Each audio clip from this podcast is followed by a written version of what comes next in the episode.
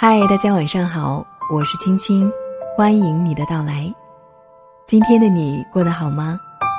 那希望我的声音可以温暖到你。今晚我要和你分享的是来自惋惜的《对不起，我突然不想出轨了》，一起来听。和王涵的这场相见，蓄谋已久，下定决心。却只在三天前。那晚，诗雅穿了一条新裙子，花蝴蝶一般在各个房间穿梭，可老张一直低着头玩手机，对妻子的精心装扮视若无睹。最后，耐不住性子的诗雅开口问道：“老公，我这身衣服怎么样？挺好看的。”老张头也不抬，不咸不淡的话语。张口就来，敷衍都已经是轻车熟路。诗雅弯腰看了看手机屏上显示着牌桌子，老张屏气凝神的盯着看，他是被斗的地主，全身心都在战场上厮杀。诗雅怒火中烧，猛地劈手夺过了老张的手机，气冲冲的关了游戏，又恶狠狠的把他摔在沙发上。沙发是软的。手机摔不坏，可老张的心被摔疼了。他霍地站起来，怒目而视。诗雅先发制人，竹筒爆豆一般噼里啪啦的炸起来。整天就知道玩手机，你心里还有没有我？也是重复几百次的陈词滥调了。愤怒一旦失去新鲜感，威慑力也小了几分似的。所以老张不像新婚时那般诚惶诚恐的哄着他，反而。毫不客气的拂袖而去，大门砰的一声关上，诗雅顿时卸下气来，瘫坐在沙发上，一双失了神的眼睛四处张望着。地板有点灰，茶几上乱七八糟的摆放着瓜子糖果，晚饭的杯盘碗盏也还没收拾，总之就是一地的狼藉。这乱糟糟的屋子。跟他们的婚姻一样，鸡飞狗跳、七零八碎的，看着尽是苟且，完全没了诗和远方。诗雅暗自接伤，忽然就想到了王涵，和许多婚后过得不太如意的女人一样，她开始思念自己的前任。王涵是诗雅的大学同学，两人在文学社相识。又都爱着唐诗宋词，一来二去就熟了起来，颇有些高山流水遇知音的感觉。先是做朋友，不温不火的处了两年多，才在大三时牵手成功。那天，王涵在女生宿舍楼下用蜡烛摆出一个心，捧着玫瑰高喊着“诗雅，我爱你”。诗雅在欢呼声和起哄声中。红着脸下楼与王涵拥抱时，只觉得漫天星斗熠熠生辉，爱情来了，天地万物都闪着光芒。可一转眼就到了毕业，王涵说父母已经为他安排好工作，他的语气云淡风轻，却对诗雅的去向只字不提。中文出身的姑娘诗雅长了一颗林黛玉似的七巧玲珑心。于是他给王涵发了一句话：“努力加餐，勿念妾，井水汤汤，与君长绝。”这是卓文君给司马相如的诀别诗。王涵一看就懂，于是便自在挥挥手，不带走一片云彩。诗雅回了乡，拼了两年才考进一个事业单位，又在同事的张罗下。结识老张，老张其实并不老，大诗雅两岁而已。他工科出身，做通信技术，话很少，是个典型的技术宅男。追诗雅时，老张每天接送诗雅上下班，刮风下雨从不间断。诗雅爱睡懒觉，急匆匆上了车，却见车里放着保温桶，桶里装着小米粥，他慢慢的喝着。车子穿过一个个红绿灯，老张微笑着看他，依然不说什么。有一次，诗雅痛经，请了假在家休息。老张丢开工作来探望，搓着手，满脸通红。诗雅以为他只会憋出一句“多喝热水”，不料老张吭哧半天说道：“我听说生个孩子就不痛了，不如我们生个孩子。”诗雅抬起头回答，同样的出人意料。他说：“好，这就算是求婚了。”没有戒指，没有玫瑰，甚至没有一句“我爱你”。日子一天天重复着，三百六十五天过得几乎一模一样，可孩子还没生出来，另一种疼痛又开始了，像是一秒钟都无法再忍受。他拿出了手机，打开微信，找到王涵，输入一句话：“那我们见见吧。”半年前，诗雅被室友拉进一个校友群，一进去就看到王涵的名字赫然在列。他和从前一样妙语连珠，把气氛带动得异常活跃。一分钟后，好友申请就过来了，附带信息里有王涵一贯的风格。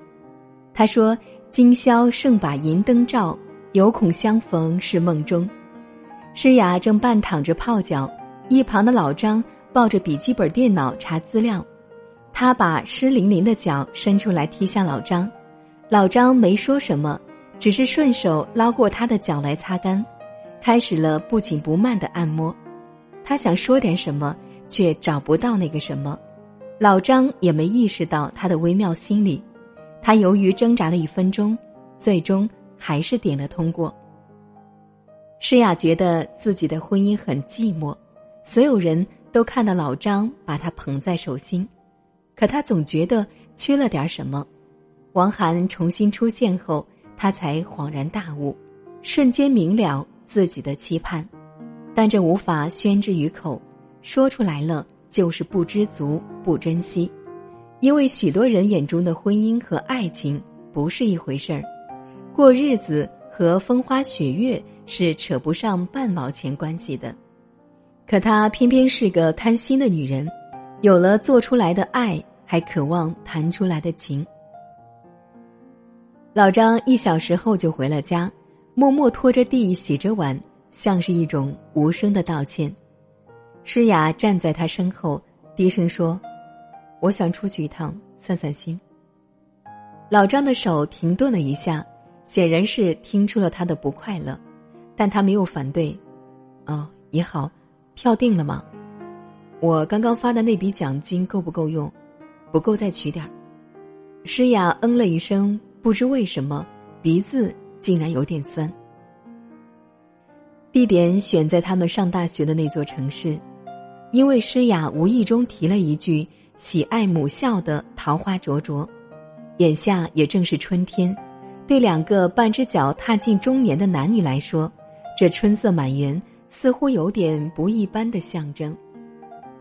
多年未见的王涵手持鲜花来接机，大红色的玫瑰像一团火焰，诗雅觉得自己的心好像也烧起来了。可面对着迎面而来的王涵，却一闪身，轻巧巧的避过他的拥抱。上了车，诗雅盯着玫瑰说道：“他从不记得要在纪念日送花的，是埋怨的口吻。”可语音刚落，就想起登机前老张说：“还有三天大姨妈就来了，记着不能吃冷的。”他的眼神忽然泛起一阵迷离，看在王涵的眼里却是十足十的诱惑。他伸出手握住她，掌心猛然感觉到小小的膈应，是他的婚戒。诗雅抱歉一笑，盯着手指看了半天，最终还是放弃了。取下他的打算。已婚女人的身份不是取下婚戒就能抹除的。这半年来，诗雅和王涵断断续续的聊着，开始只是相互问候，直到和老张怄气的某个深夜人静里，诗雅发了一条朋友圈，王涵从字里行间看出异样，发过来的信息便带了一丝试探，那句。衣不如新，人不如故，像是往平常的湖水里扔下一粒小石子，心就起了波澜。诗雅在那天的梦里又看见大学时的烛光和玫瑰，醒来只见老张在厨房里熬着白粥，吃到嘴里淡极了，多像眼前的一切，逃离的心思瞬间就起来了。是谁说的？一辈子太长，要和有趣的人在一起。那会儿便想再见王涵一次。可诗雅不敢往出轨两个字去想，那代表着禁忌与不忠。她的潜意识里始终是要清清白白、从一而终的。直到这一刻，酒店前台登记的王涵对服务员说：“一间大床房，谢谢。”诗雅顿时起了做贼心虚的胆怯，风衣拉起了领子，还得谨慎的四处张望，一颗心开始砰砰直跳。据说男人出轨一般是为了性，女人出轨却是为了爱。诗雅扪心自问着，但不觉得自己是缺爱的女人，也没发现对王涵的旧情足以燃烧了余生。可是问题出在哪儿呢？是什么让他迫不及待的千里迢迢的来寻这场刺激？诗雅在那一扣子被解开的第一颗时，猛地挡住了王涵进攻的手。他发现他的眼角已经有细细的皱纹了，嘴巴里说出的情话似乎也带了烟草味市井气，听上去总藏着些虚伪和刻意似的。他眼里那些赤裸裸的欲望，将他飞蛾扑火一般的追寻，都变成了一个笑话。白玫瑰熬成饭蔫子，红玫瑰也沦为蚊子血。时光摧枯拉朽，何止是对女人无情呢？男女都一样。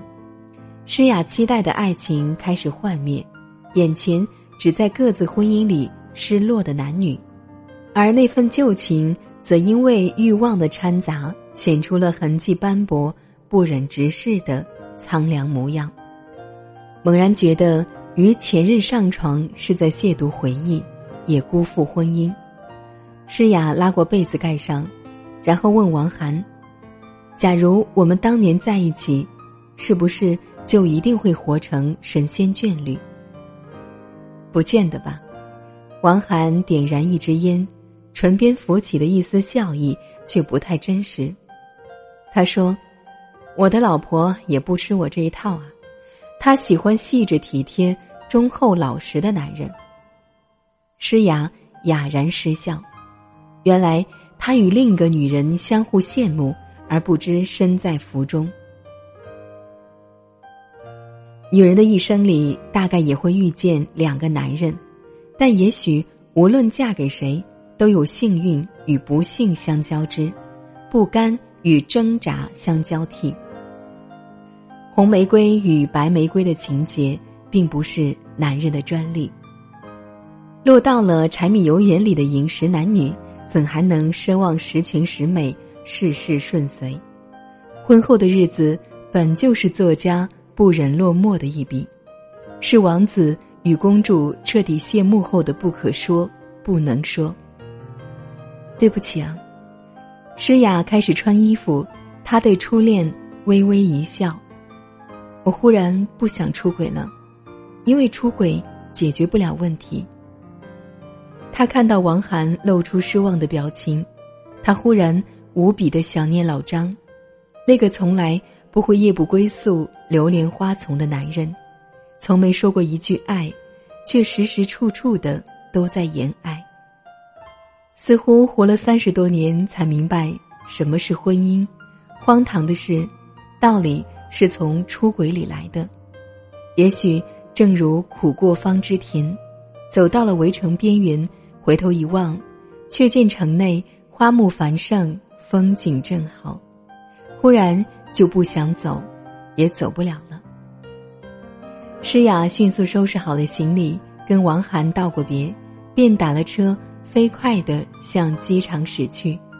他想要赶上最后一班飞机，马不停蹄的回到老张身边去。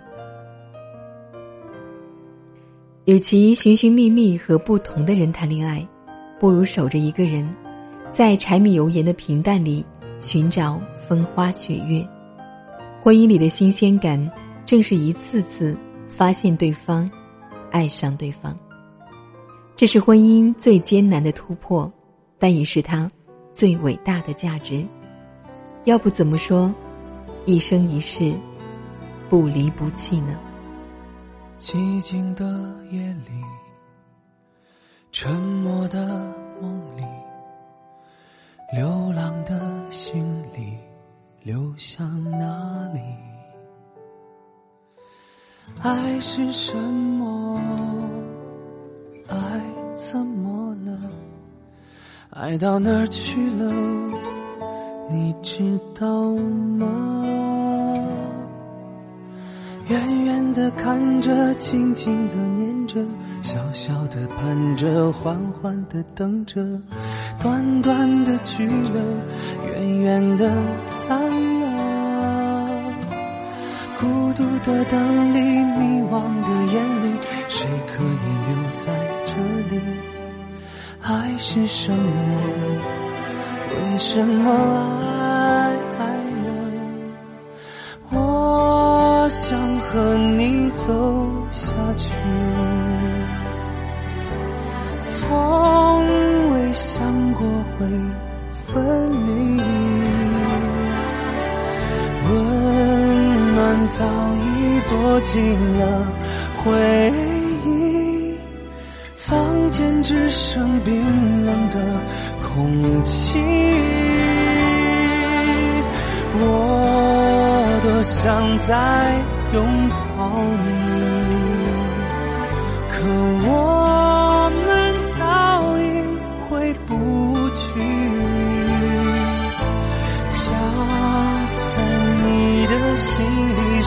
否有意义？一晃而去，昨天远在千里。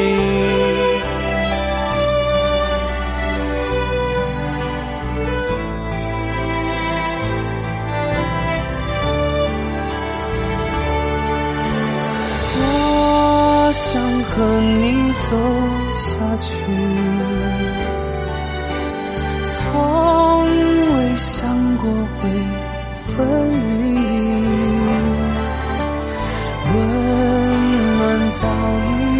进了回忆，房间只剩冰冷的空气。我多想再拥抱你，可我们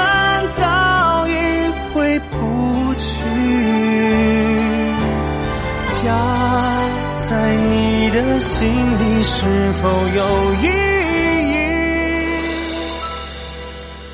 义？一晃而去，昨天远在。千里。